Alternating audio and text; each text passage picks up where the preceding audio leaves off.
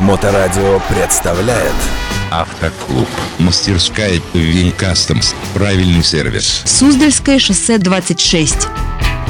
Доброе время суток, вы на волне Моторадио. В эфире программа «Автоклуб», э, которую мы проводим с участием мастерской Вин Customs. Э, Передо мной директор и один из организаторов, э, создатель этой мастерской Николай. Николай, здравствуйте. Здравствуйте. В прошлой программе мы обсудили звуки ужасные, исходящие откуда-то из передней части снизу автомобиля, которые говорят нам о том, что что-то у нас нехорошее с тормозами.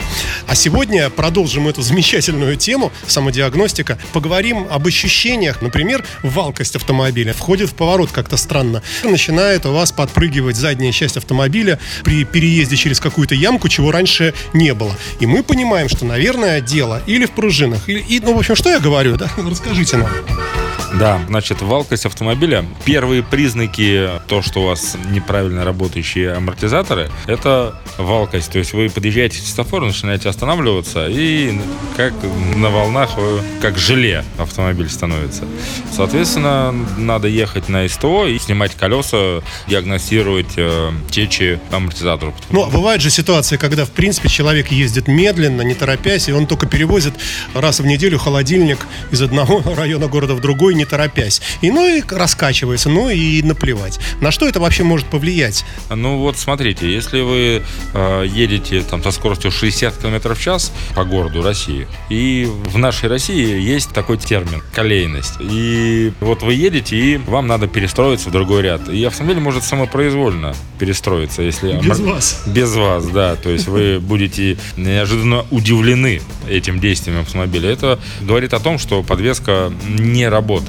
Она не отрабатывает все эти ямки и все эти канавки. Так а все-таки в чем опасность? Э, Может как-то развернуть машину, занести или что?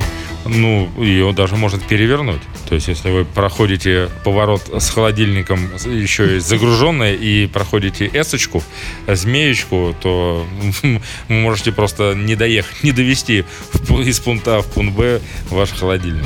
А в чем физика процесса? Непонятно. Ну, раскачивается, ну и что? Не отрабатывает подвеска. Ну, центр тяжести высокий у автомобиля, предположим, у джипа. И, соответственно, при повороте налево он у вас кренится, и когда вы поворачиваете налево, потом направо, и, соответственно, э, он наклонился туда, наклонился сюда, наклонился в другую сторону, и он может опрокинуться. И вы не удержите автомобиль на проезжей части. У нас, как известно, в подвеске, в независимой, да, работают два элемента. Это амортизатор и пружина, правильно? Предположим, амортизаторы целые, но сломались пружины или растянулись. Бывает такое? Бывает, бывает. В той передаче вот мы говорили про китайские. Ну и вот пружины тоже бывают. Но я не встречал такого, чтобы пружина растянулась. Вот она бывает, э, наоборот, теряет высоту автомобиль.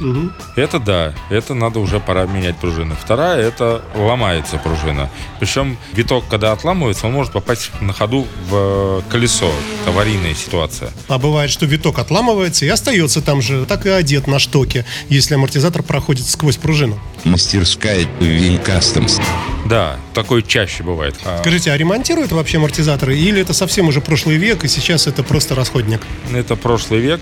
Сейчас амортизаторы не ремонтируют и их меняют. Либо меняют целиком стойку в сборе, либо меняют так называемый патрон, вставка в амортизатор. На современных уже автомобилях этого нету. Все это меняется целиком, и это уже в комплексе вместе с верхними опорами, с пружинами и со всеми вытекающими последствиями. Смотрите, вот мы говорили в прошлой программе про то, как выбрать э, тормозные колодки. Оригинальные или какие-то средней оригинальности, или такие же, как оригинальные, но другого производителя. А вот по поводу амортизаторов и пружин.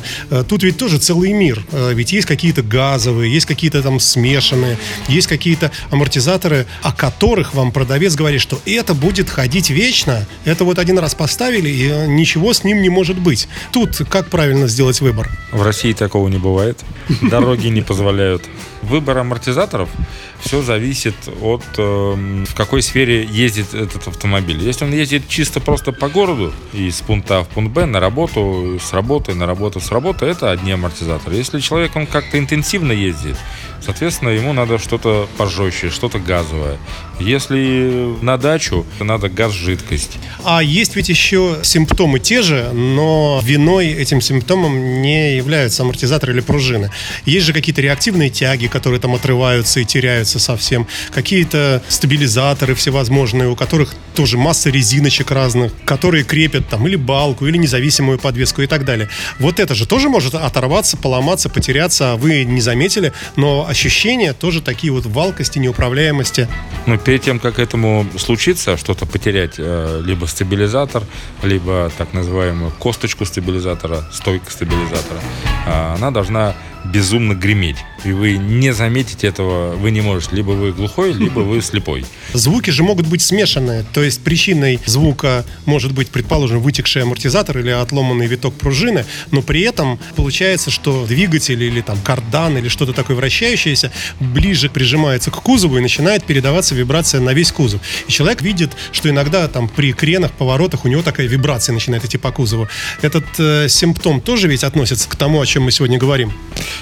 Да, мои личные рекомендации, я, если я еду куда-то в отпуск, куда-то далеко, ну, соответственно, перед поездкой проверить автомобиль, чтобы не было никаких э, случаев неожиданностей в пути. Ну вот в вашем случае Винкастомс, э, люди рисуют себе в воображении целый процесс. Это нужно дозвониться, понять адрес, потом приехать, потом отстоять тут очередь, потом заехать, потом тут э, поднимают там ее полчаса на подъемнике. Потом какой-то приходит там в комбинезоне человек, начинает э, равнодушно дергать это все. Ну, это обычное СТО такое. Такое часто, к сожалению, бывает. А хочется-то ведь как-то это быстро, чтобы было, да, быстро и продуктивно. У вас это как происходит?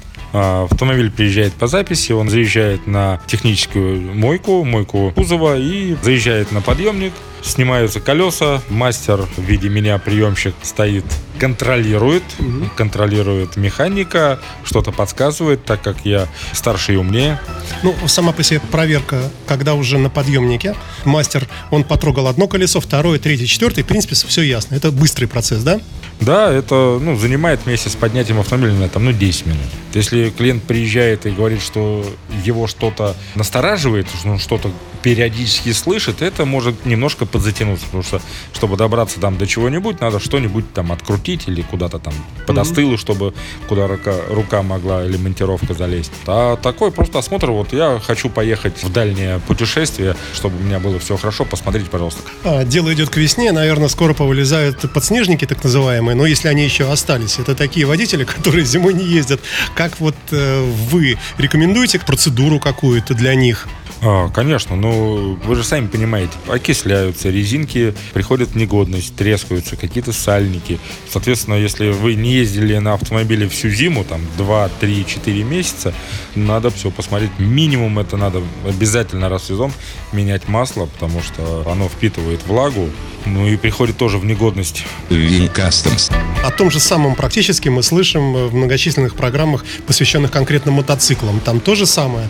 Вот этот вот э, период, когда мотоцикл стоит, особенно в гараже, в холодном, и как его подготовить, чтобы он не сломался сразу же э, с началом сезона. Вот примерно аналогичные э, вещи говорят про масло в том числе. Ну, будем надеяться, что с вашей помощью в том числе мы можем как-то эту проблему подправлять и исправлять. И большое вам спасибо. И обязательно вернемся к техническим программам в следующих наших выпусках.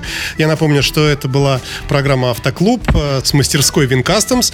У микрофона был ее директор этой самой мастерской Николай. Спасибо вам, Николай, за добрые советы. Всем спасибо. Всегда рада видеть в нашем центре. Приедете, будете приятно удивлены. У нас теплая атмосфера. Бесплатный кофе. Бесплатный кофе, бесплатная диагностика подвески. Мы не берем за это деньги. Вам понравится, всегда рады вас видеть в нашем центре. Мастерская Вин Customs. Правильный сервис. Суздальское шоссе 26. Автоклуб.